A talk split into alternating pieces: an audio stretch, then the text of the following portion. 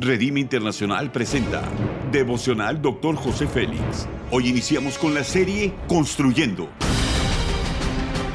Una serie de enseñanzas y de instrucción profética del Dr. José Félix Coronel en voz del pastor Norberto Cruz. Iniciemos.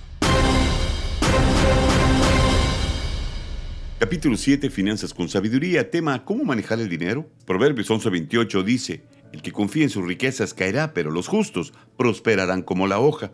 Para alcanzar la sanidad económica es necesario estar en una unidad como familia, como una misma mente y con un mismo corazón. Los principios son los siguientes. Dios nos habla de complementarnos, no de competir. Él reúne a las parejas para formar una familia, la diferencia que los caracteriza y los complementa para ser más fuertes. Si fueran iguales, algunos sobraría. En el proceso de decidir cómo van a manejar el dinero, no se trata de las voluntades individuales, sino de la complementación de ambos. El poder del acuerdo da resultados de bendición. La mayoría de las personas ignoran la importancia de la planificación financiera y creen que no tienen la necesidad de organizar sus recursos. Piensan que es irrelevante hacer un plan de gastos que los ayude a controlar sus egresos económicos. La manera de cómo manejamos nuestras finanzas refleja la manera en cómo nos organizamos mentalmente y de la comunicación que desarrollamos con nuestro cónyuge. Todo lo que tenemos en este mundo debe de administrarse con sabiduría y temor. Estas posesiones no nos pertenecen. Son de Dios y nosotros somos sus mayordomos.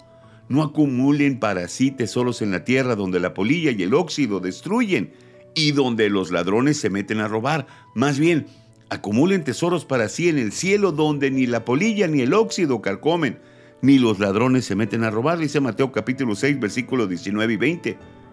Tengamos la actitud correcta hacia el dinero y nuestra actitud es la clave para tener sabiduría del cómo manejar nuestras finanzas. El dinero debe de ser una herramienta. Lamentablemente las circunstancias producen que el dinero se convierta en jefes antes de ser un sirviente. No estimes al dinero más de lo que vale porque es un buen siervo y un mal jefe. Dios quiere que alcancemos la prosperidad integral administrando los bienes que Dios nos ha dado para la expansión de su reino. La aplicación es la siguiente. Dios quiere que destaquemos en cada área de nuestra vida, trabajo, familia, ministerio, en todo. Los planes de Dios para nosotros no son de segunda categoría, por ello debemos de alcanzar nuestro verdadero potencial. Haz conmigo esta declaración de fe.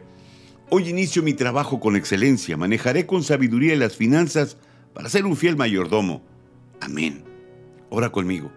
Padre Celestial, dame sabiduría para manejar de manera adecuada las finanzas que pones en mis manos. Quiero dejarles un legado a mis hijos, a mis hijas, para que puedan vivir sin deudas y que los principios que tú me has enseñado en tu palabra pueda aplicarlos en toda mi vida y que ellos vivan caminando en ellos. Amén.